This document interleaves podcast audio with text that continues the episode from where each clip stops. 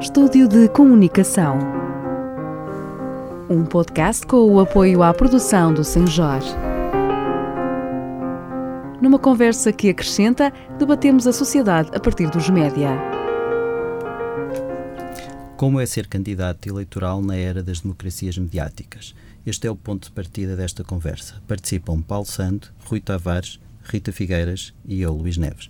Paulo, como é ser candidato eleitoral numa era de democracias mediáticas?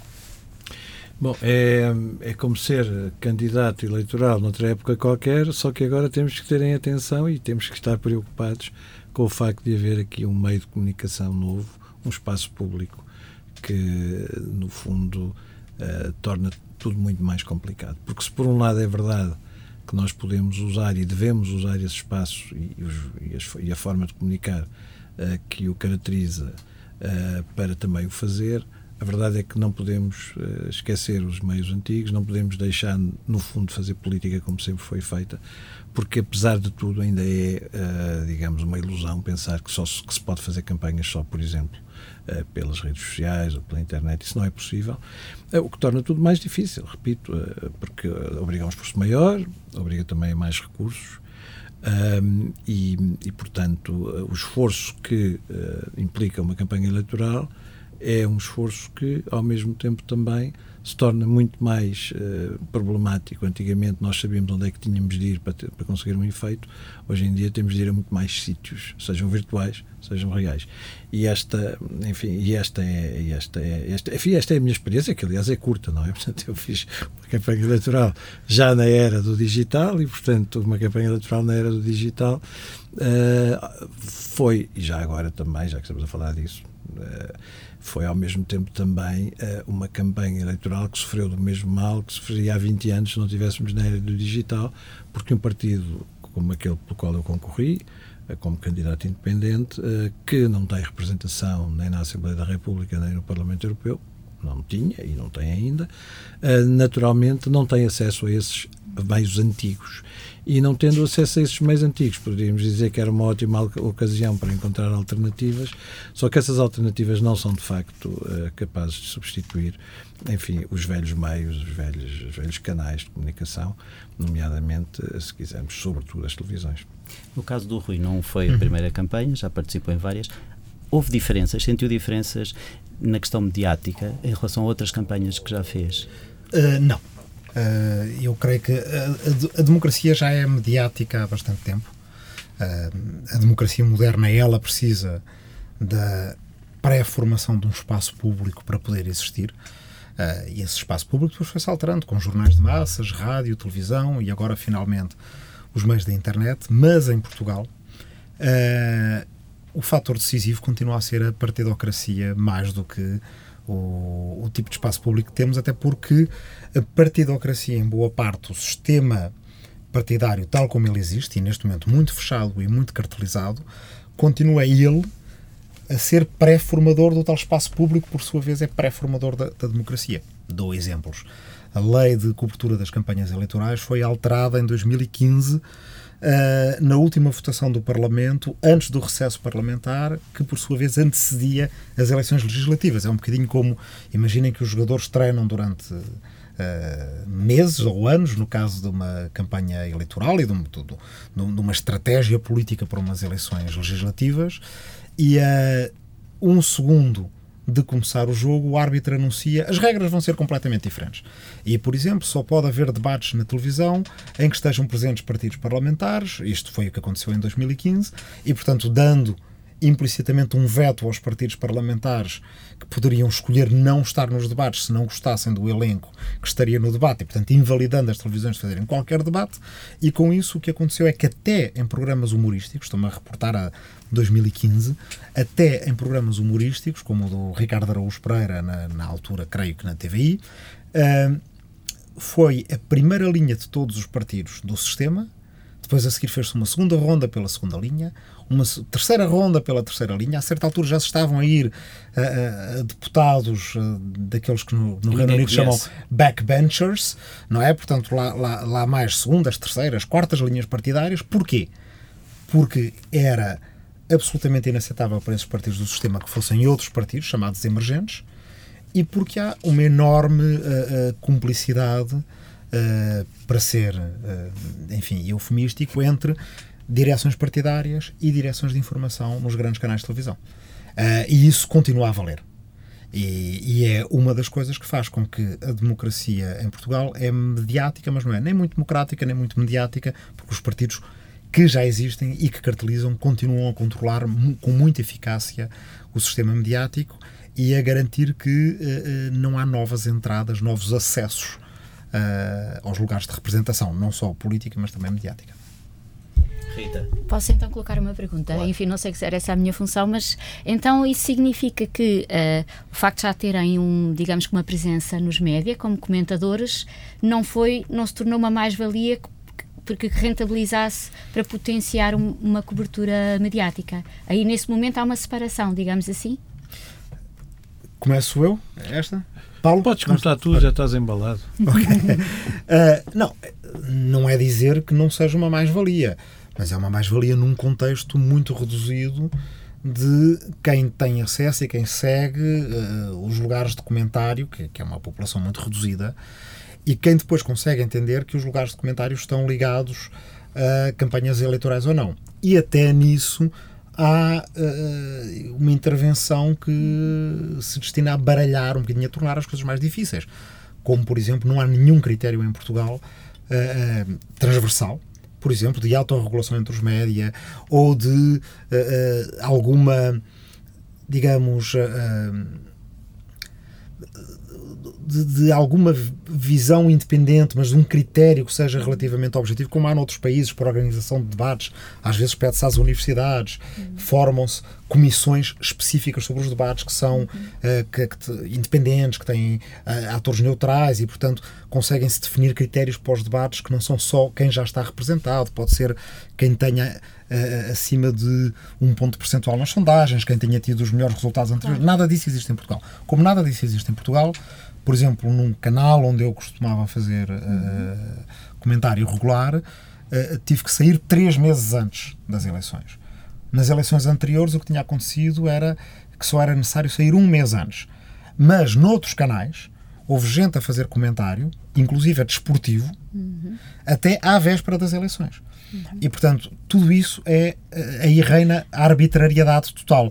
Mas ainda assim, mesmo os comentários e mesmo os debates em que felizmente em 2019 já participámos, como debates entre os chamados pequenos, em que o Paulo esteve, em que estiveu, e que até os, comentou, os comentadores externos acabaram por considerar que foram mais esclarecedores do que entre os grandes partidos, mas mesmo isso serviu apenas de uma parra de uva para tapar aquilo que de facto acontecia, que é na cobertura, nos uhum. telejornais nos telejornais horários, nos, nas televisões por cabo e nos grandes telejornais, há uma assimetria total entre os partidos que cartelizam uh, o espaço público e os outros.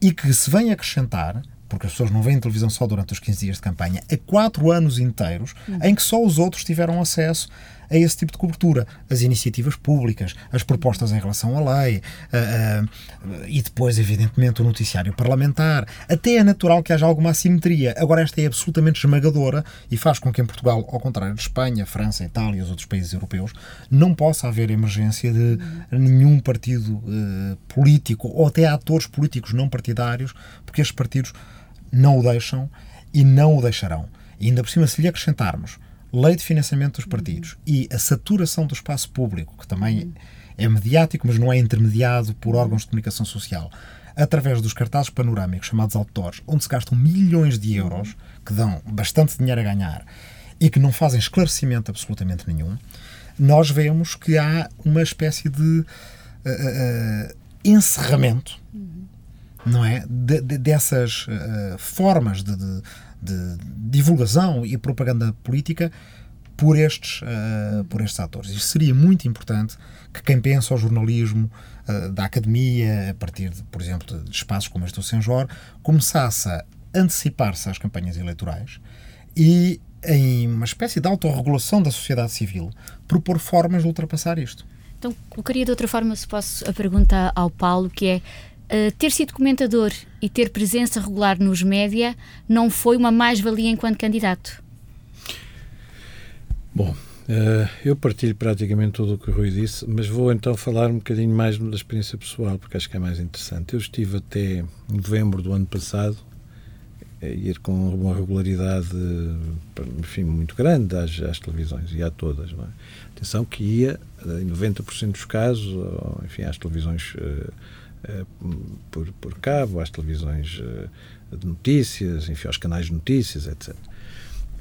Um, e tinha uma coluna que uh, logo em dezembro decidi uh, abandonar. E decidi abandonar porque achei, hoje sinto alguma, uh, como é que eu ia dizer, sinto que fui bastante ingênuo nisso, mas foi uma ingenuidade que não me arrependo, acho que as coisas são como são achei que não faz sentido. Quer dizer, a certa altura, não, eu, eu, ao estar a escrever o que quer que seja, estarei sempre conotado com a minha outra condição, que naquele caso era uma condição, eh, digamos, de candidato a uma, umas eleições. E, portanto, era para mim até difícil estar a escrever com, digamos, rigor intelectual, com honestidade intelectual. Portanto, decidi fazer isso. A partir daí, o que aconteceu foi que deixei de estar nas televisões, completamente, completamente, e passei, a partir do momento em que se fez o congresso do partido e achei que tinha três ou quatro meses para ganhar uma coisa que eu não tinha, que era uma notoriedade nacional, porque o facto de ser comentador em canais uh, de notícias, em canais por cabo, em canais, portanto, com, uh, digamos assim, um, público limitado, um, não confere uma notoriedade nacional. Não vale a pena pensar que confere, o Rui já falou sobre isso, mas não confere. E, portanto, um dos grandes objetivos em termos de campanha foi ganhar essa notoriedade. Notoriedade essa que estava prevista fosse uh, feita por mim durante dois ou três meses, num trabalho de campo. Mas, repare, isto é só fazer contas, como diria um certo engenheiro, que há uns anos. Se de facto, eu durante 100 dias, que foi os dias que eu tive de campanha, digamos, no terreno, sair todos os dias e ir a dezenas ou assim mesmo centenas de instituições, empresas, organizações, tudo. Uh, se durante 100 dias eu tiver contactado por dia com 300 pessoas, coisa que é, apesar de tudo, relativamente utópica, porque não é fácil, mesmo nos mercados e nas feiras, quer dizer, por muito que eu me esforce ao fim de, de um dia ter falado com 300 pessoas, é um, é um tour de force, é muito grande, é muito, muita gente. A verdade é esta, é que 300 dias, 300 pessoas por dia, ao fim de 100 dias são 30 mil pessoas. Bem, um minuto de telejornal na SIC às uh, eh, 8 da noite, de 800 mil pessoas a ver. Não, não, não, vale a pena comparar. E quando nós, e quando eu fui confrontado com essa situação no início da campanha, e fiz aquilo que naturalmente achei que podia fazer, foi falar com as pessoas que eu conheço, justamente porque tinha essa experiência de muitos, muitos anos, eu, há 30 anos a fazer comentário, uh, eu falei com essas pessoas e disseram: não, não, não te preocupes que vai haver debates. E eu pensei, bom, vai haver debates, uh, isso é muito bom.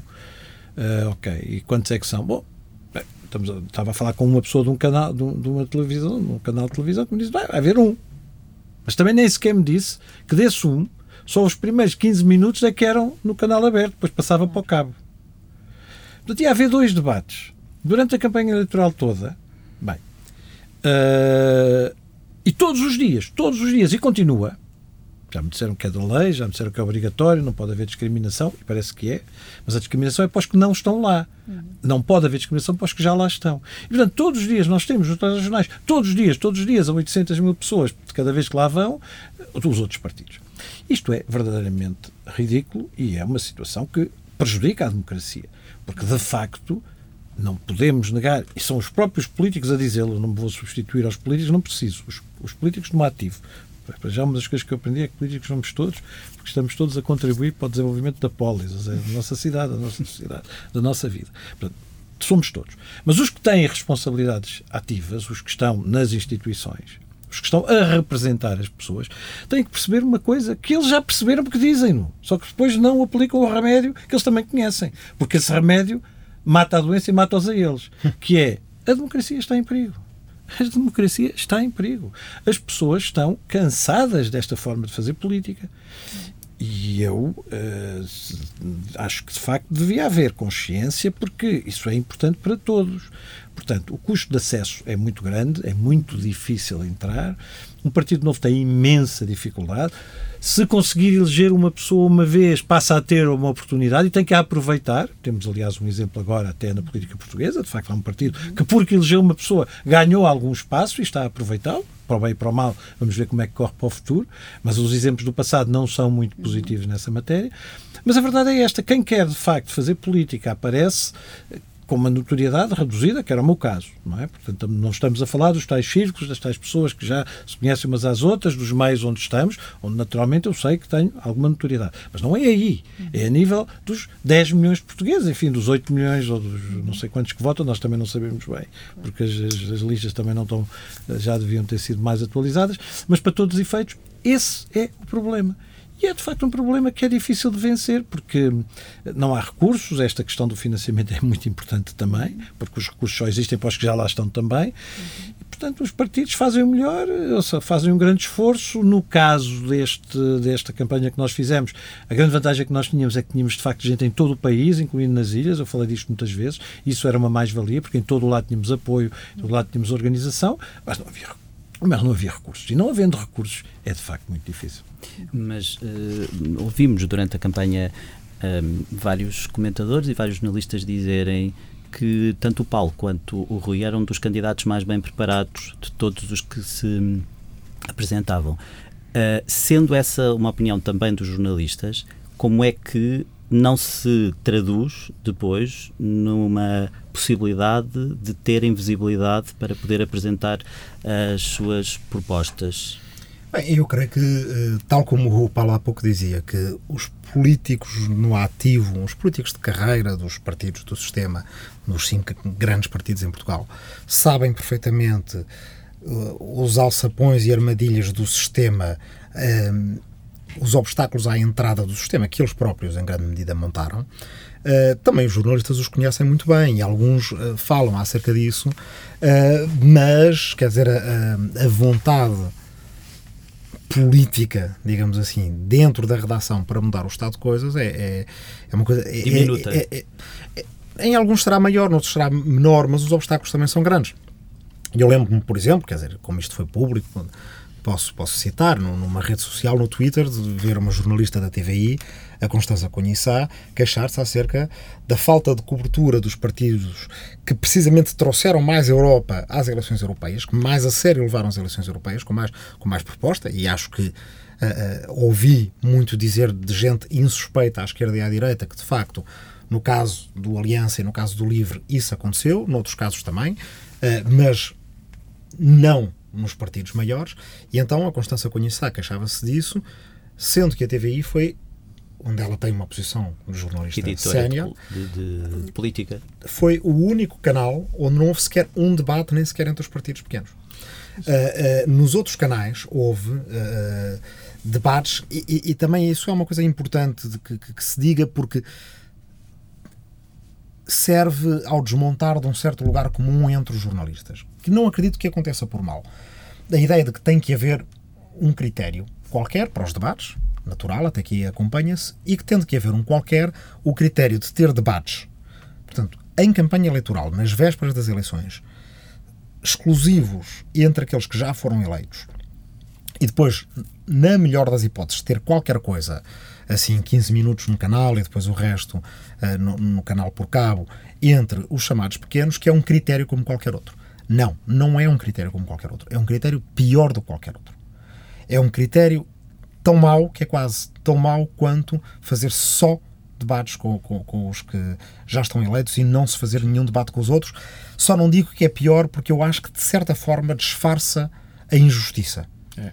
E, e, mas disfarça a injustiça nos dois sentidos, ou seja, nós sentimos que afinal a injustiça não foi tão grande, mas por outro lado permite continuar na cobertura cotidiana a perpetuar essa mesma injustiça. Ah, já fizemos um debate convosco, agora podemos fazer tudo oh, Deixa-me só, deixa só dar uma, fazer uma analogia. Isto é como o futebol. Quem gosta hum. de futebol, há bocado estávamos a falar de futebol antes de começar. Uh, o futebol é, uh, hoje em dia, enfim, de facto, um fator de mobilização de pessoas, aos milhões, pelo mundo inteiro, já nem falo do dinheiro, mas é aos milhões. E as pessoas veem que jogos é que nós vemos? Os da primeira divisão, não vamos ver os da segunda. Portanto, a partir do momento em que nos arrumam numa segunda divisão, estão a dizer, bem, tem aqui os da primeira, venham ver. Claro que as pessoas que foram ver os da segunda disseram, peraí, mas este jogo é melhor que os da primeira. Só que não conseguem subir porque não há, não há forma de subida. Isto é um bocadinho a comparação entre os campeonatos nos Estados Unidos, em que há um conjunto de, de, de clubes que está sempre na primeira divisão e os outros estão nas outras. Na Europa é diferente, há, há mecanismos para subir e para descer. Aqui não há. Aqui não há, não há maneira de subir. Não, para, para, para pegar nesse exemplo, o que até quem vê futebol e entende critérios de justiça em relação à subida de divisão, ou, por exemplo, sendo que há uma competição, isto seria a analogia com a campanha eleitoral, em que jogam todos contra todos, que é a Taça de Portugal. Quer dizer, é aquela em que, em geral, o Valadares não ganha ao Porto, e o Lourinhanense não ganha ao Benfica, e o Oriental não ganha ao Sporting. Mas pode acontecer. Isso não aconteceu nas eleições europeias, porque não houve hipótese em nenhuma ocasião, porque estiveram isolados, protegidos, protegidos pelos jornalistas. O Paulo Rangel, a Marisa Matias, o João Ferreira, o Nuno Melo e o Pedro Marcos do PS. Nunca foi possível, nem eu, nem, eu, nem, nem, nem o Paulo Santos, nem nenhum dos outros candidatos, eu teria, Sim, em relação ao Paulo Rangel ou ao Nuno Melo, teria feito algumas perguntas sobre o governo húngaro do Sr. Orban, que eles apoiaram durante 10 anos, quando aconteceram as piores violações aos valores uh, do Estado de Direito na União Europeia. Uh, com o apoio dos partidos deles. Isso nunca aconteceu. Eles foram protegidos desse tipo de embate uh, uh, Lourinhanense, uh, Sport Lisboa e Benfica ou Valadares Futebol Clube do Porto, o que demonstra a fragilidade que os partidos grandes sentem em relação aos seus argumentos. Não tenho dúvida que se esse confronto direto tivesse acontecido em debates nos quais, e é por isso que o critério é pior do que qualquer outro. Por, por exemplo, um critério de ter no debate os que estão eleitos e aqueles que aparecem nas sondagens acima de um X%, que teria beneficiado o Aliança do Paulo Sande, uh, era um critério mais justo do que este, do que o que foi utilizado. Um critério de ter esses partidos que estão eleitos e todos aqueles que na última eleição fizeram mais do que 1%, que teria beneficiado o LIVRE, que teve 2,2% nas eleições anteriores, teria permitido ter na, na, nas eleições, na campanha eleitoral uh, um debate em que este tipo de, de interação se poderia fazer. Ora, se, apesar de tudo, se compreende que durante a legislatura, porque os deputados estão numa situação diferente e têm que justificar o trabalho que fazem no Parlamento, haja um seguimento do trabalho parlamentar, o que não se percebe é que durante os 15 dias uh, que precedem uma campanha eleitoral, em que estamos a escolher um novo Parlamento, nós só estamos a escolher um novo Parlamento com os dados do anterior. E, portanto, de facto, pegando na analogia futebolística do, do Paulo, é como se uh, os clubes maiores da Liga de Futebol decidissem: não, não, não. Uh, só há jogos entre os três ou quatro ou cinco grandes, mais ninguém joga. Não tem nem hipótese de vir, uh, de vir a crescer, vir a subir. A isto acrescenta-se uma coisa, já agora para terminar. O, Portanto, o papel na interação, porque tem a ver com, com, com, a pergunta que fez, na interação entre direções políticas e direções de informação, o papel dos partidos raras vezes é inocente. Por exemplo, uma coisa que passou despercebida à maior parte das pessoas, o, o Bloco de Esquerda, por exemplo, que é um partido que, desse ponto de vista, já está uh, completamente habituado uh, eh, um, ao lado obscuro da força, por assim dizer, naquilo que diz respeito aos bastidores, ao jogo de poder nos bastidores, pouco tempo antes da campanha eleitoral, fez uma proposta para alterar a forma de nomeação da, da administração da RTP na Assembleia da República. A proposta é essa, que seria acabar com a Comissão Geral, com o Conselho Geral Independente, que foi criado aqui há uns anos, não é? Portanto, para nomear através de, de atores da sociedade civil, supostamente mais neutrais e objetivos, a administração da RTP. E o que é que o Bloco de Esquerda disse? Que a administração da RTP passaria a ser nomeada pelo Parlamento. Num ano eleitoral, não fez esta uh, proposta dois ou três anos antes, fez num ano eleitoral, sabendo-se que pode haver uma geringonça 2.0 e que esse próprio partido pode exigir essa mudança como forma de viabilizar um governo do PS, que é, aliás, o, os rumores que depois logo a seguir apareceram. Vocês acham que alguma administração de alguma televisão pública, ninguém deu grande importância a isto. Foi para as breves dos jornais ou teve uns segundos numa rádio. Mas os administradores de certeza que ouviram. E ouviram que há uma possibilidade de repartidarização uhum. da RTP. E, portanto, evidentemente, estou a dar este exemplo, poderia dar muitos outros, vindos do PSD, do CDS, do, do, do PS, até do PCP. A verdade é que, eh, em, nas vésperas de alturas decisivas, estes partidos demonstram a quem está nos lugares de chefia no jornalismo que tem força, que tem poder, que estando no Parlamento alteram leis, alteram formas de nomeação, alteram formas de subsidiação, alteram formas de fiscalização, por exemplo, de concessão de publicidade, etc, etc. E isto tem um efeito, hum, de certa forma, tem o efeito pretendido. de, enfim, coartar, de certa forma, a, a, a, abertura e a pluralidade que jornalistas poderiam querer ter na altura da, da, das campanhas eleitorais. E por isso vemos pouco fenómenos como vemos noutros países uhum. europeus, em que com novos canais de televisão e novos canais de rádio apareceram também novos atores políticos e o sistema abriu. abriu. Claro que me podem dizer, abriu para o bem e para o mal surgiram novos atores, novos partidos políticos interessantes e surgiram novos partidos políticos bastante interessantes ou francamente nacional-populistas, etc, etc. Em Portugal, o facto de até agora não termos tido extrema-direita nem populismo tem servido aos partidos do sistema para dizerem vejam, vale a pena o que nós estamos a fazer. Cartelizar o sistema desta forma é para o bem. Estamos a fazer isso para vosso bem. Nós mantemos o nosso poder, mas é para vosso bem porque assim o sistema político não degenera, mas também não evolui e por isso está em risco. Rita.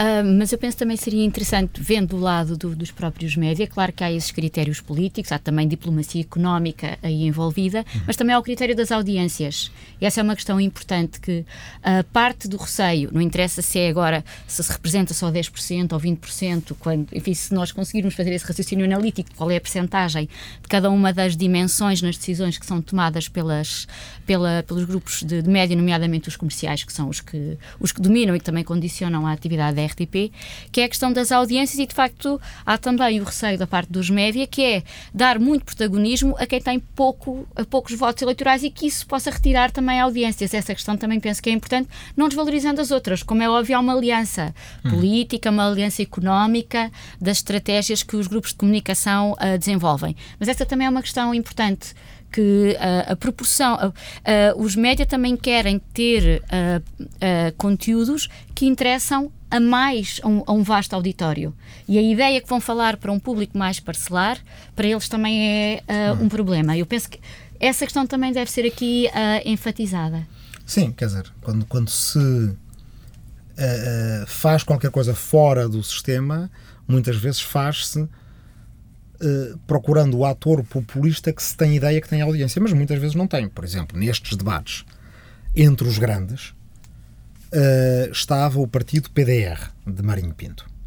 Não havia nenhum critério legal para lá estar. Zero. Porque o partido que uh, uh, elegeu Marinho Pinto era o MPT. Uhum. E, portanto, esse era o partido que tinha o mandato. Aliás, o argumento que uh, serviu para, para, para pôr Marinho Pinto nesses debates foi o mesmo argumento que cinco anos antes serviu para me tirar a mim. Porque o LIVRE não era o partido porque eu tinha sido eleito uh, para o Parlamento Europeu. E, portanto, era um argumento aceitável. Mas o que é que acontece? Supostamente, estes canais de televisão acham que Marinho Pinto dá audiência. Claro. Viu-se na noite eleitoral que teve muito menos votos do que Paulo claro. Santos, muito menos votos do que eu. Uh, portanto, às vezes a ideia que nas redações Sim. se faz do que é o grande auditório claro. uh, uh, não é certa. Mesmo assim, em eleições, eu acho que aí vale a regra democrática e não estamos num período normal, com uma programação normal, uhum. para maximizar audiências e, portanto, deve haver critérios que sejam critérios políticos mais ou menos estáveis. Então, gostaria de colocar uma pergunta e seria para o Paulo, que é, muitas vezes então tem-se esta ideia que os médias tradicionais regem-se por essas lógicas da própria partidarização e que as redes sociais seriam uma alternativa que permite uh, fazer um acesso igualitário à partida, porque todos podem ter a iniciativa de, de começar, digamos assim, uma visibilidade através da, das plataformas digitais. Não estou não estou a afirmar, estou a colocar a questão porque não concordo sequer com a afirmação hum. que estou a fazer. Mas era para dizer, para discutir esta ideia que de facto existe, que através das redes sociais é, é possível, digamos assim, contornar um sistema instituído e introduzir uma visibilidade alternativa. Sentiu isso? Não sentiu isso? Como é que, como é que, como é que avalia esta questão? Oh, Rita, eu antes de mais avaliava outra coisa, uhum. que é. Hum, há uma maneira, de facto, se os meios de comunicação social se regem pelas audiências, qualquer dia em Portugal temos o quê? Temos a vida dos, como é que se chama, das celebridades uhum. e temos futebol. Claro. Só temos isso. Porque os meios em Portugal, de facto, uh, não percebem que o desequilíbrio que isso provoca na sociedade, a prazo, vai se virar contra eles. E isso é o que está a acontecer. Eh, nós não podemos uh, pensar que uh, se de facto formos à procura daquilo que dá audiência, e é um bocado o que acontece em Portugal, por alguma razão é que nós passamos às vezes três horas em vários canais de cabo em particular, mas também nos outros, uhum. a assistir a, a, a, conversas sobre futebol. São mais baratas, porque é só uhum. pagar aquelas pessoas, apesar de tudo, algumas não são assim tão, tão baratas, mas pronto. Uh, e em segundo lugar, está audiências, que as pessoas gostam disso. Não me pergunto porquê, eu também não consigo perceber. Eu gosto imenso de futebol, mas é de ver jogar, quer dizer, de ver falar futebol, nunca achei muita graça. Ninguém marca golos, não é? Aquilo é só faltas e livres e penaltis, mas depois também não há golos. A questão é esta: é que de facto um, o problema das europeias, deixe-me só, nós ainda não falamos aqui disso e eu acho que isso é importante. O problema das europeias, mais do que ir à televisão ou do que ir às rádios, ouça, eu passei a vida a fazer isto, portanto não, não, não é uma coisa que eu tenha grande necessidade, é que não se debateu aquilo que verdadeiramente interessava. É a única coisa verdadeiramente importante. O resto, o resto desculpe lá a expressão, quero lá saber. Eu, eu, eu, eu fiz aquilo que eu considerei o meu dever cívico, mas tinha um, tinha um objetivo tinha um objetivo, sabe porquê? Porque como trabalhei muitos anos no Parlamento Europeu, mesmo muitos, e uma das minhas grandes frustrações era não ter podido, ao longo desses anos, assistir a uma verdadeira discussão, não é, nem sequer tem que ser uma discussão, um diálogo, uma reflexão sobre como é que podemos melhorar isto e como é que nós nisto podemos ser melhores e podemos trazer para os portugueses melhores resultados. Eu pensei, bom, esta é a grande oportunidade. Mas a grande oportunidade, sem ter uh, a tal notoriedade, e, a, e ainda voltando a isto, eu não tenho notoriedade porque não me dão exposição porque não tenho notoriedade e não tenho claro. exposição porque não tenho Sim. notoriedade. Enfim, há aqui uma pescadinha de rabo na boca. Uh, ouça, e quanto aos meios, e quanto aos meios que, que, disse, eu já respondi a isso há bocadinho. Eu acho que as redes sociais não substituem neste momento as outras, claro. os outros meios. Então, posso, posso, peço desculpa, só para já agora fica em jeito de, de questão. Um, sempre tentaram falar sobre, sobre os assuntos verdadeiramente consideraram relevantes para as eleições europeias, sentiram cobertura mediática, uma menor, igual, portanto sempre pouco, ou há alguma variação quando se aborda assuntos mais de superfície face aos assuntos de substância? Uhum. Então, ainda em relação à pergunta das redes sociais, uh, redes sociais é Facebook.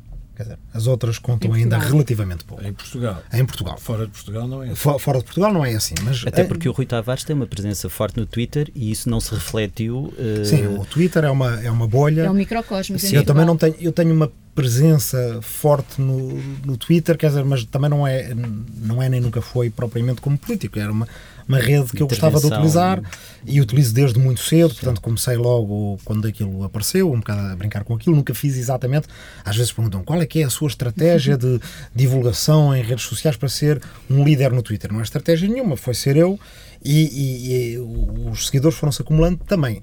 Há aqui uma coisa importante, antes das redes sociais se alterarem. Porque no caso do Facebook, onde se fosse por aí eu teria uma estratégia péssima porque não, não uh, uh, os números são muito menores do que no Twitter, o que acontece é que o, o Facebook de agora não é o Facebook de há 5 anos. Uh, e o Facebook, aliás, ajuda a explicar um dos fenómenos desta campanha eleitoral, que é o PAN, de que já falámos há bocadinho.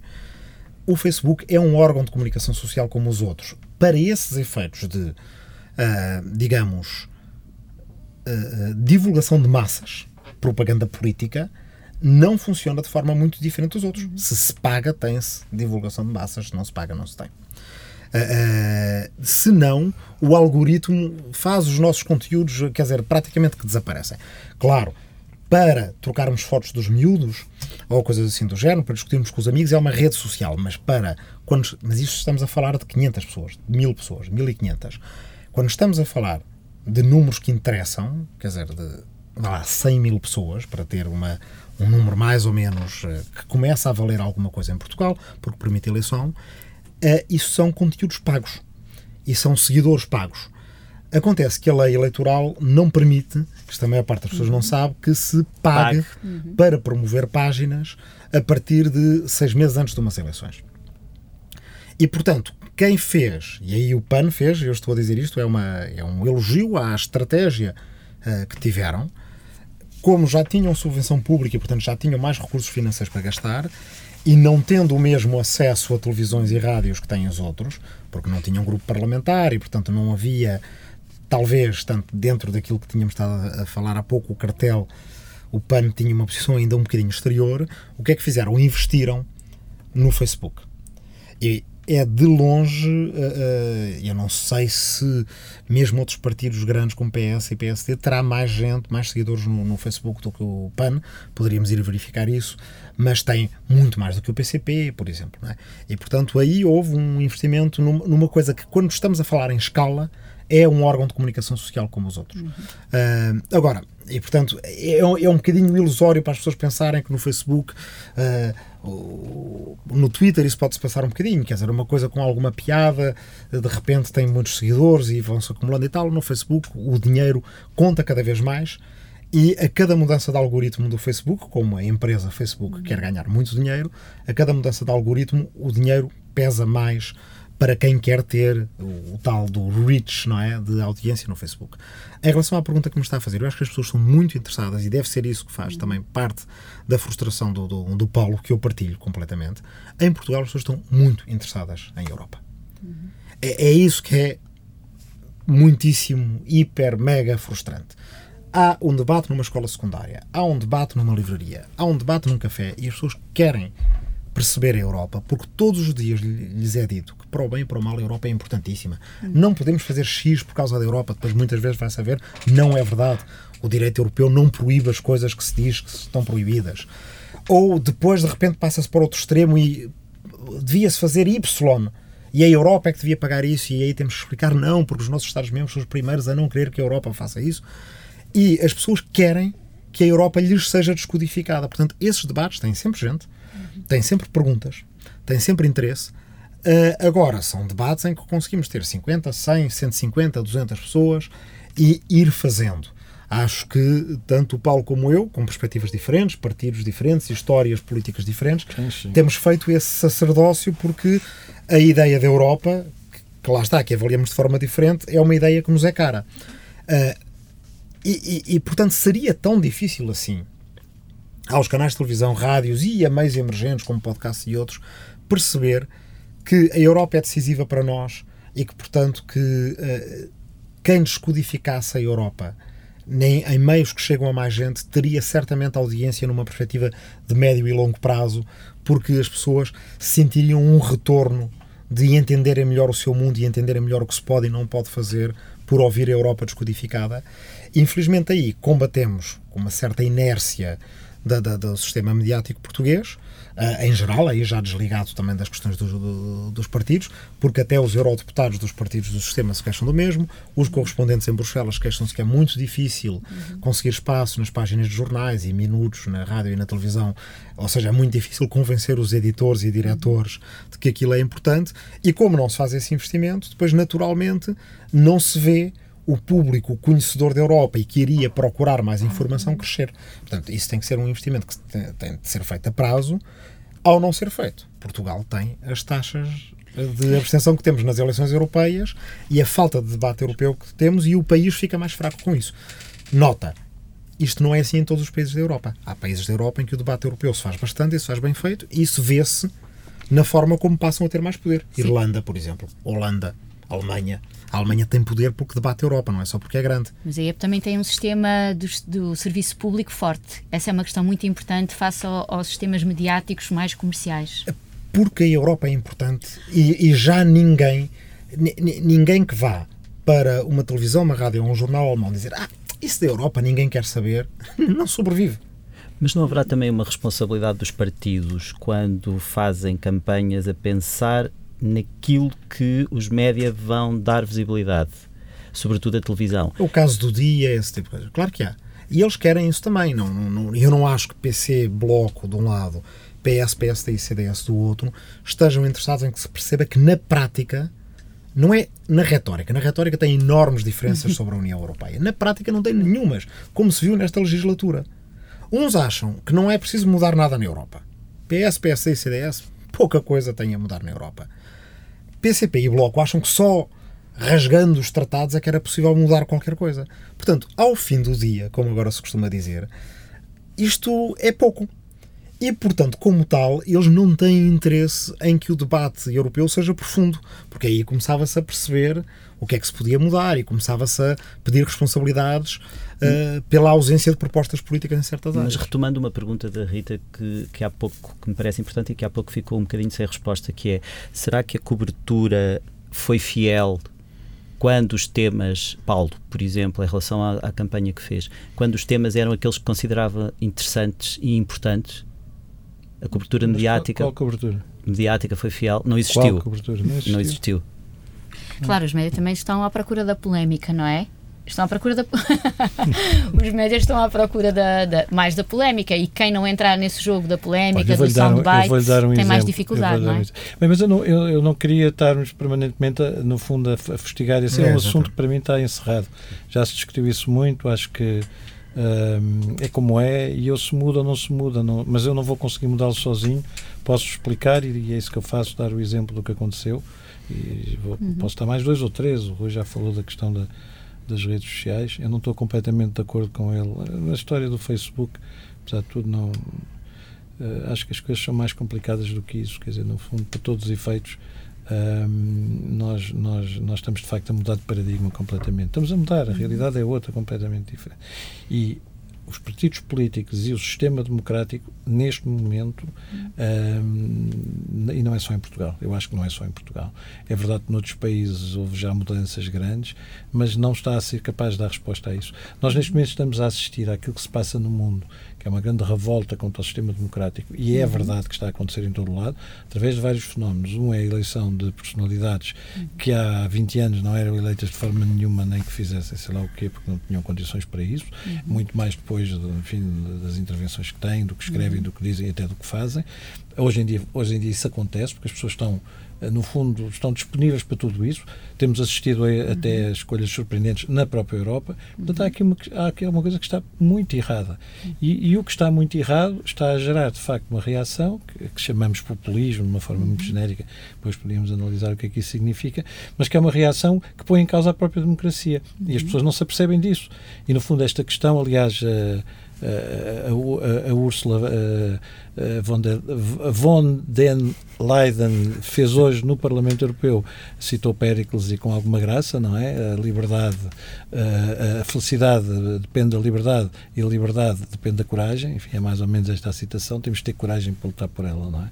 E de facto a liberdade é que está aqui em causa. Está aqui em causa porque há todos estes fenómenos e este fenómeno, de facto, que põe em causa a democracia e a forma como vivemos em sociedade, é um fenómeno preocupante e tem a ver com isso tudo. E só para repetir, para, para ir ao exemplo, Uh, quais são os temas, o que é que, o que, é que se debateu. O Luís perguntou uh, o que é que não, como é que eram.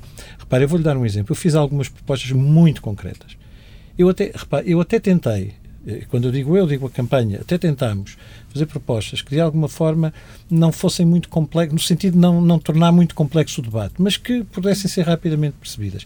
A reação dos partidos que já existem foi não lhes responder, por e simplesmente. Fazer de conta que não existiam, ou quando não podiam deixar de fazer de conta, porque a verdade é que elas existiam e tinham importância, respondiam-lhes sem mencionar a fonte, sem dizer de quem é que dizia, e a coisa ficava por ali. E a comunicação social nem sequer quis saber. A única coisa que quis uhum. saber foi de facto que, uh, enfim, o, entre o PSD, o PS e o CDS, que, e, no fundo é o jogo habitual. E esse jogo habitual é o jogo que põe em causa a democracia que claro. cria na liberdade o problema claro. que nós conhecemos. E que não vem só das franjas, não é? Basta ver a questão de quem vai ser o próximo líder do Partido Conservador em Inglaterra, que estão hum. necessariamente a escolher alguém que também serve um determinado sistema mediático. Também conforme, hum. não é? Tem uma determinada lógica do que diz, como diz, que também serve este fenómeno do, do incendiar, não é? Que é uma estratégia Sim. de incendiar, e o que é que acontece ao mainstream quando ele próprio também está, está em mutação? Eu, eu posso só, é? só, acrescentar aqui uma coisa que, que, tem a ver com isso, mas nós aqui já estamos a entrar noutro tipo de conversa, que é, eu julgo que o que acontece hoje em dia é que justamente por esta razão, isto tem muito a ver com a globalização, e há uma, uma distinção que é feita entre globalização e globalismo, que eu gosto muito, porque eu acho que o globalismo é, é diferente da globalização. A globalização é a reação ao globalismo. E o globalismo é, no fundo, uh, o surgimento destas redes globais de comunicação, de transportes também, mas onde as pessoas, de facto, hoje em dia uh, interagem umas com as outras diretamente, com o Facebook, com, com, com, eh, com, o Twitter, com outros Instagram, com outros meios, mas também com os meios tradicionais, uh, instantaneamente, e portanto o mundo global é um mundo que decorre do, do, do globalismo. E, o, e, e, esta distinção uh, acaba, no fundo, por explicar muito do que se passa com a globalização, porque a globalização, em muitos casos, gerou descontentamento, gerou desequilíbrios maiores, gerou situações que têm de ser corrigidas. E a compensação que não houve e que Europa teve durante muitos anos, essa compensação que deixou de ter nos últimos 20 anos, por razões que agora podíamos estar a aprofundar, esta é a discussão que eu gostava de ter tido. Porque é isto que importa e como é que nós conseguimos criar condições para responder a isto. E os jornalistas estariam aptos a ter essa discussão? Não, mas ouça, esse é outro problema. Viu, eu gosto muito dos jornalistas, nós estamos aqui no meio que é o meio dos jornalistas, e tenho muitos amigos jornalistas, enfim, estas coisas têm, enfim, são banais e são corriqueiras, mas têm de ser ditas. Mas há uma coisa que eu sei: os meios de comunicação em Portugal estão muito, muito fragilizados. Todos eles, sem exceção, todos muito fragilizados. E não estão só fragilizados financeiramente, também estão. Mas além disso, estão fragilizados porque isso, essa, essa, essa, dependência financeira, depois uhum. gera o resto. E o resto é uh, não poderem ter as equipas que precisam e, e, dar, se calhar, a formação e, e, e, proporcionar a experiência que muitos dos jovens jornalistas que chegam e que são desculpa a expressão, atirados às feras, não, não chegam a ser, de facto, a, a, a ter capacidade para fazer isso. Seja, mais uma vez, 30 anos a tentar formar jornalistas para as coisas europeias. Sabe qual era ao fim de pouco tempo, o problema é que a maior parte desses jornalistas que eram formados, e nós fazíamos um grande esforço para fazer, iam fazer outras coisas. Claro. Iam fazer outras coisas. E os que ficavam, eram raros os que ficavam, e os que ficavam também já não são. Há muito poucos jornalistas em Portugal que verdadeiramente saibam da União Europeia. E massa crítica, não é? Em qualquer área. Em qualquer hum. área. Sim, nós temos um, um, problema europeu também, que é a inexistência de uma esfera pública europeia digna desse nome. Uhum. Não é? E, e que normalmente acompanha a democracia. Portanto, nós precisamos de criar uma democracia europeia, essa democracia europeia tem que andar a par com um debate europeu. Ou seja, nós neste momento somos um clube de 28 democracias e um clube de 28 debates nacionais, alguns dos quais têm algumas uh, interseções. Uma vez durante o meu mandato parlamentar, eh, portanto, em Bruxelas e Estrasburgo, uh, apanho um táxi, o taxista estava a falar mal dos portugueses em relação à questão da dívida, do resgate, isto, aquilo. Eu explico-lhe porque é que não era bem como ele pensava e ele no fim e, depois, e quais seriam as possíveis soluções que não acrescentariam dívida nem aos alemães, nem aos belgas, nem aos holandeses e que poderiam tornar a União mais forte, ele eh, ouve e no fim diz: Isso é tudo muito interessante. Onde é que eu posso ler acerca disso? E eu aí perguntei-me: Pois é, não há. Quer dizer, o que é que eu ia sugerir? Talvez nas páginas hipertécnicas do Financial Times, mas só na, na, naquelas de opinião em que de vez em quando surgem alguns artigos a falar acerca disso. É que na verdade não há. Uhum. E nós sabemos que na, nas, nos grandes espaços públicos a uma escala continental ou quase continental, como seja o do Brasil, uhum. dos Estados Unidos, da Índia, aqueles que são comparáveis com a União Europeia, uh, também demorou bastante tempo até surgir a tal esfera pública nacional. Não existia, havia jornais de São Paulo, jornais do Rio, mas não existiam jornais verdadeiramente nacionais e por aí adiante.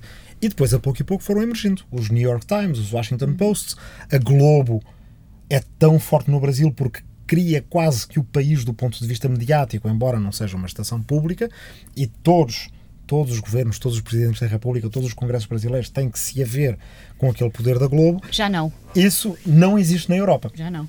E, portanto, na Europa também não deveria surgir de uma forma qualquer. Sim, e, por exemplo, não é por acaso que Jair Bolsonaro dá entrevistas à Record, ao sistema uh, Bandeirantes de televisão, claro. etc., para tentar precisamente compensar isso. Bem, mas a verdade é que eles têm diálogos estaduais. Uhum acerca de São Paulo, de Minas Gerais, do Rio de Janeiro e tem diálogos federais. Uh, na União Europeia, esse diálogo europeu existe pouco, existe só ao nível de uma certa elite. Não temos ainda as revistas europeias que uh, uh, cumpram aquele papel de explicar. Uh, muita gente em Portugal compra a New Yorker. Não será uhum. muita gente, mas há gente que compra regularmente. E pode ler aquelas belíssimas explicações acerca de casos no Supremo Tribunal dos Estados Unidos, que nós conhecemos melhor Sabíamos melhor quando o, o serviço, o sistema de saúde do presidente Obama estava a sofrer um ataque em tribunal. Conhecíamos melhor os detalhes do que de casos muito mais importantes para nós no Tribunal de Justiça da União Europeia. Porquê? faltam os explicadores. Isso, ao mesmo tempo, é uma grande oportunidade para os jovens jornalistas que nos podem estar a ouvir criarem redes uh, uh, transnacionais com os seus colegas e fazer começar a criar essa esfera pública europeia. E aí, já agora, retomando também dentro destas propostas muito práticas de, de, uh, de campanha, que são propostas políticas, uma de, das coisas que no, no, livro propunhamos era a criação de um sistema de créditos sociais para, por exemplo, gastar em assinaturas de média na Europa, Sim. um bocadinho como aqueles cheques cultura que existem em certos países e que permitiriam a uma pessoa ter alguns créditos, todos os europeus poderiam ter, que gastariam, por exemplo, num jornal de grande circulação que querem ler, porque muita gente na Europa vive num país, lê noutra língua e gosta de seguir as notícias de uma determinada área política, então tanto poderia ir para uma assinatura de um grande jornal, uh, em língua inglesa, francesa, alemã, portuguesa, o que quer que seja, como uh, para gastar alguns créditos, por exemplo, num podcast da sua terra natal. Uh, ou em jornalismo de investigação. Isto permitiria ao cidadão ser agente uh, de bom jornalismo que ajudaria o jornalismo a transitar, a fazer bem a transição para esta fase mais complicada. E ao mesmo tempo criaria a esfera pública europeia. Só para terminar, uma coisa que eu acho que o Paulo tem razão sobre, sobre o Facebook, é, é, é, e agora fazendo um pouco minha autocrítica, eu há bocado comentava muito ao nível nacional e como ferramenta de propaganda ou campanha política. Claro que o paradigma está a mudar e sente-se isso. A pergunta da Rita sobre o Boris Johnson também tem tudo a ver com isso: é que uh, uh, os antigos gatekeepers, como vocês diziam muito no jornalismo, os antigos controladores de mensagem, para o bem e para o mal, desapareceram. Dando-nos uma ideia política idiota que não servia para nada. Vamos dizer o muro com o México. Vai-se gastar uns bilhões e não serve para nada. Bem, isto começava por ser desconstruído no Meet the Press ao domingo e depois hum. num editorial no New York Times a seguir. Chegava ao terceiro ou quarto dia, toda a gente dizia aquele candidato tem uma ideia disparatada. Que toda, disparatada, que toda a gente que sabe alguma coisa do assunto diz que uh, não vale para nada e pronto. E o candidato era penalizado por isso. O que é que acontece na era atual? Depois de todos esse, esses uh, opinadores que ainda acham que controlam alguma coisa, terem exercido a sua, terem dado ou não o seu imprimatur a uma ideia, 15 dias depois, uma semana depois, 15 dias depois, um mês depois, uma data de gente nas redes sociais está a falar daquilo. E continua a falar daquilo. Por acaso e, é portanto, ao contrário. O gatekeeping não funcionou. Por acaso é ao contrário. Reagem antes de qualquer opinião. Ou se calhar antes, mas, mas o que é certo é, é, que é, é que é subterraneamente e depois de as pessoas terem achado que mataram a má ideia, muitas das vezes porque era mesmo má, também pode acontecer com boas, o que acontece é que as pessoas continuam a falar daquilo. Pois. E, portanto, a ideia do muro com o México sobreviveu mas antes já acontecia um bocadinho porque o Boris Johnson acontecia isso. As bananas curvas de Bruxelas, ou não sei o que, aquelas, aquelas mentiras eu, eu que ele inventava só, eu gostava e que tinham só, muita circulação. Eu gostava só de salientar que o Rui deu aqui um exemplo de como é que nós somos tão diferentes em termos de política. Agora estou aqui com este reflexo, que ainda não me deixou, da política eleitoral, mas, mas, ele, mas ele de facto falou desta coisa de dar dinheiro às pessoas para comprar, fazer assinaturas. Eu acho que isso não resulta, porque o Estado não tem nada a fazer esse papel. Acho que tem que haver outro não, tipo de estímulos. As pessoas, é que, as pessoas Sim, é que... as pessoas têm que ser estimuladas a esse tipo de coisas, não é agora dar-lhes dinheiro. Mas não vamos entrar nesse debate. Nós tivemos esse debate. Mas aí é dar aos cidadãos. É, é, é só, só, só, para deixar claro, porque ele está-me a mandar esta, esta boca assim, já, Olha aqui o é- socialista tal, socialista sim, mas não estatista, porque é o cidadão que faz as suas escolhas e gasta no que quer. Quem é que lhes dá o Esquerda, direita. nem, nem, nem, precisa forçosamente de ser, de ser dinheiro. É um sistema ah. de, até podes criar um sistema de créditos, não é? Que se, se, funcionam como, como bónus, que depois aí sim os jornais, os órgãos de imprensa podem converter. Mas isso tem um custo. Uh, também pode ter um custo, mas eu acho que. Mas, mas repara, salvar o jornalismo de investigação, por exemplo. Então, é essencial. Sem jornalismo de investigação tens, não descobres corrupção. E perdes muito mais dinheiro através da corrupção é do verdade, que aquilo que tu perdes sim. ao subsidiar jornalismo de investigação. Não podes é fazê-lo de forma centralizada. Ou seja, não pode ser o primeiro-ministro a subsidiar jornalismo de investigação para tramar o líder da oposição com uma então acusação é? de corrupção. Então quem é? Não, então para isso servem serve a academia, serve, uh, servem órgãos independentes, ah, servem, ah, ju servem júris independentes da academia. Servem bolsas, Também servem prémios, mas temos que encontrar, temos que, que dar poder a, essa, a esse tipo de atores intermédios e independentes na nossa é sociedade. uh, porque são esses que podem, de certa forma, depende, servir de árbitros. Sim, mas eles têm que encontrar o caminho, nós há bocado estamos a falar disso.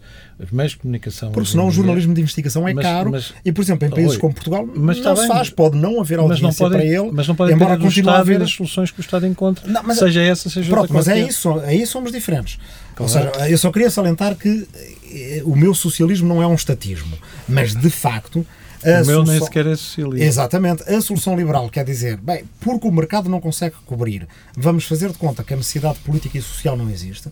Repara, o mercado em Portugal não, uh, não tem, provavelmente, forma de fazer funcionar um modelo de negócio para o jornalismo de investigação. Tu achas que, que as pessoas a quem vais dar dinheiro, deixa-me só dizer-te uma coisa, posso fazer só uma pergunta? temos a certeza tu que achas que se des aos portugueses dinheiro para comprar, por exemplo, para escolher um jornal, eles vão escolher o Record ou vão escolher o mas, Financial Times? Acho que neste não é o único sistema. Eu estou a dar um exemplo. Claro, sim, este é, é um sistema que deve funcionar, mas, por exemplo, deve haver um sistema de, de, bolsas, de prémios e deve haver subsidiação a um novo tipo de jornalismo, às novas coisas que aparecem que sejam transnacionais, que cumprem com necessidades sociais. Dar-te um exemplo. Em Malta, não tens certamente mercado para jornalismo de investigação. No entanto, grande parte da corrupção que existe na União Europeia, sabemos nós, passa por Malta. A única jornalista de investigação que havia em Malta foi assassinada, Daphne Caruana Galizia a necessidade social que nós temos e, e, e, vamos poupar dinheiro com isso, porque o dinheiro que foge pela corrupção, pela evasão fiscal, nós vamos apanhá-lo melhor através do jornalismo. A necessidade social que nós temos é grande. O claro. mercado não supra essa necessidade e aí acho que sim, que deve haver políticas públicas. É por isso que eu não Deixamos sou, isso para que eu não sou um ultra, ultra liberal ou um liberal económico. Mas é, é essa crise é económica do jornalismo também há uma crise cívica, não é, do jornalismo, mas também há o lado de, das pessoas, como o Paulo referia, não é? Os vários estudos que todos os anos, que, que anualmente são feitos pelo, uh, pelo Reuters Institute, hum. ainda este ano de 2019 o Digital News Report dizia que em Portugal só 7% das pessoas estão dispostas a pagar por notícias. Portanto, não, pessoas... nem, até, nem pelas más notícias não querem pagar mal, mal feitas, quanto mais pelas notícias com qualidade. Então não, não é? valeria a pena. Leram. As pessoas em Portugal nunca leram. Então nós Isso temos, é um problema. Nós, temos, nós, só... nós somos o país. Desculpe Rita. Não, não, não. Diga, diga, diga, desculpe. Não, não, eu ia só dizer que nós somos o país que tem a mais abundante e lida imprensa diária desportiva, desportiva. do. Claro. Eu não sei se do mundo, enfim, Mas... per capita de certeza. Devemos absolutos, talvez não. Mas estudos da, da Universidade de Amsterdão na área da, da comunicação política dizem desde os finais dos anos 80 que as campanhas eleitorais para o Parlamento Europeu são absolutamente nacionalizadas. Hum. Não é um fenómeno português, porque os, os, os média trabalham para o seu próprio, para o seu próprio país. Portanto, essa ideia de, de poder-se ter uma, uma consciência europeia, um espaço hum. público europeu, e que já foi várias vezes tentada, não é? E o Euronews também é Mas isso. Mas já há um espaço público Público Europeu. Eu estou mas em completo não, desacordo Rui. Mas não funciona. Não, ou seja, se funciona ou não funciona é outra questão, ou não é não funciona, já funciona. A questão é outra. A questão é se funciona bem ou se funciona mal. E o problema é este. Eu, que acompanho isto desde 1986, eu detesto dizer estas coisas porque as pessoas pensam que eu sou muito velhinho e depois, depois vão ver e sou. não, mas só para dizer o seguinte: desde 1986 que é assim, é verdade. Só que a grande diferença de 86 para hoje é que em 86 e em 96, eu nem, enfim, as datas são, são apesar de tudo discutíveis, uh, ninguém falava da Europa, ninguém discutia a Europa. Nós estamos aqui hoje e eu já falei com não sei quantas pessoas hoje, já andei a, olha, a mandar tweets e a fazer coisas no Facebook, e a falar com pessoas, e a mandar a e a receber pedidos e tal, e, e, porque está toda a gente interessada em saber se a senhora Ursula uhum. van der Leyen é ou não é eleita. Isto é o espaço público europeu, e está a ser discutido na Europa toda, e temos cada vez mais acesso a isto. Tem muito a ver com os redes sociais. Não, não, não estamos em desacordo, Paulo. Acho que ele é emergente, e aqui depois pode haver copo meio cheio, copo meio vazio. Ah, claro. Precisa de Mas se desenvolver muito mais. Está voltando àquela história de há bocado, então se é assim, se as pessoas leem tão pouco e estão tão, dispostas a, tão pouco dispostas a pagar uh, em Portugal, não valeria a pena. Eu que acredito que as políticas públicas é preciso tentá-las, não podemos deixar tudo ao acaso ou do mercado, ou o que quer que seja. Em Portugal, toda a gente que faz 18 anos ter Uh, durante uns anos uns tais créditos.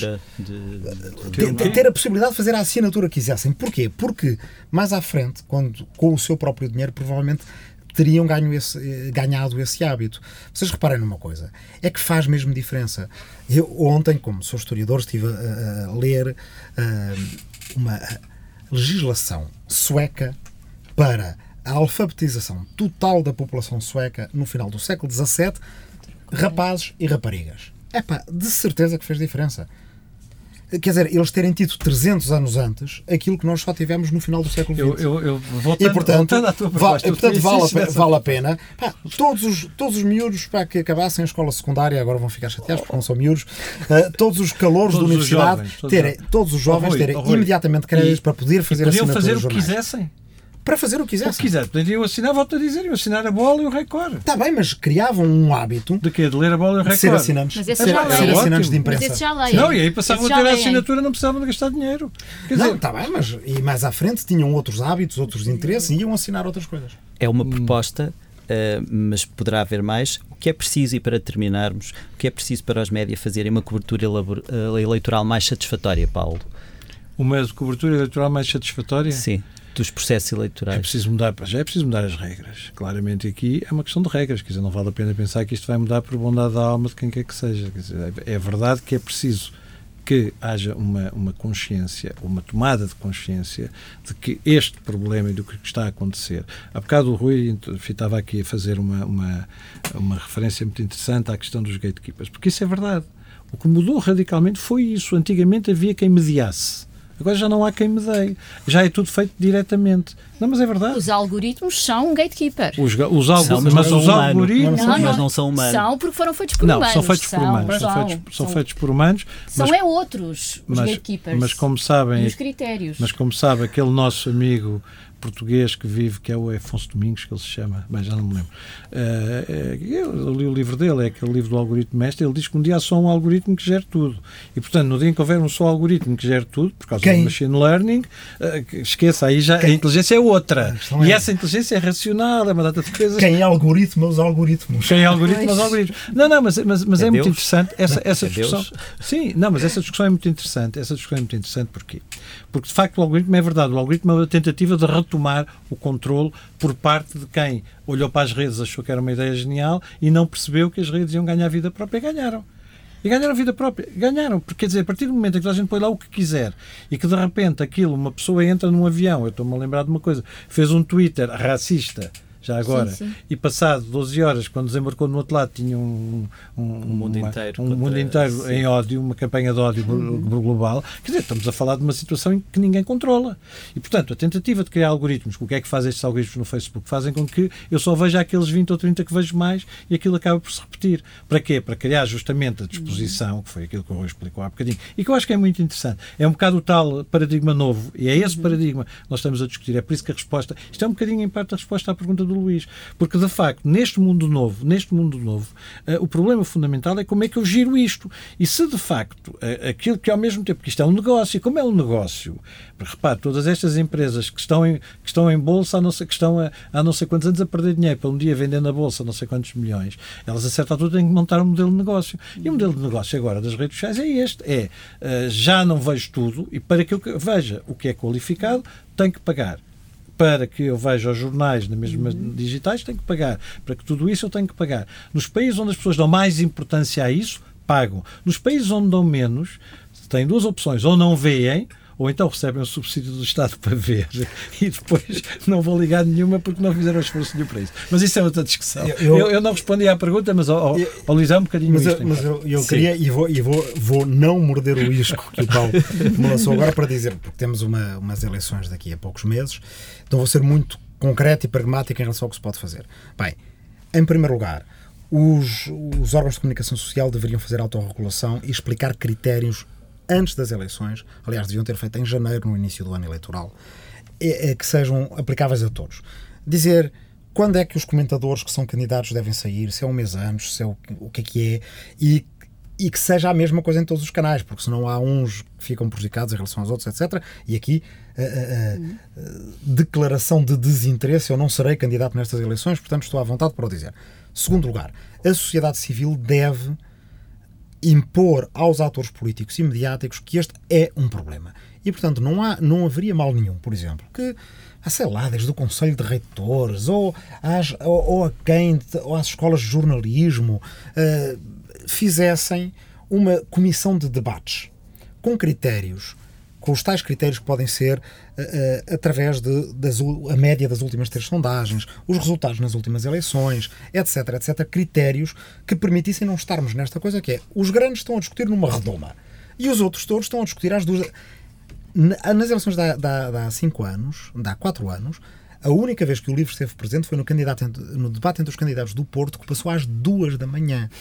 Eh, quer dizer, quando as pessoas dizem, ah, o livro propunha a geringonça e não está lá. Bem, quer dizer, a pergunta de Catarina Martins a António Costa a dizer basicamente aquilo porque o livro era atacado de dizer durante um ano, teve certamente um milhão e tal de pessoas a assistir. Nós tivemos às duas da manhã num canal por cabo. Portanto, isto não pode acontecer. Terceiro aspecto. Quem tem um papel de guardião moral do funcionamento regular das instituições em Portugal deve dizer qualquer coisa e esse é o Presidente da República. Agradeço a presença de Paulo Sante, uh, Rui Tavares, Rita Figueiras. Este é um podcast de estúdio de comunicação com apoio à produção de Senjor.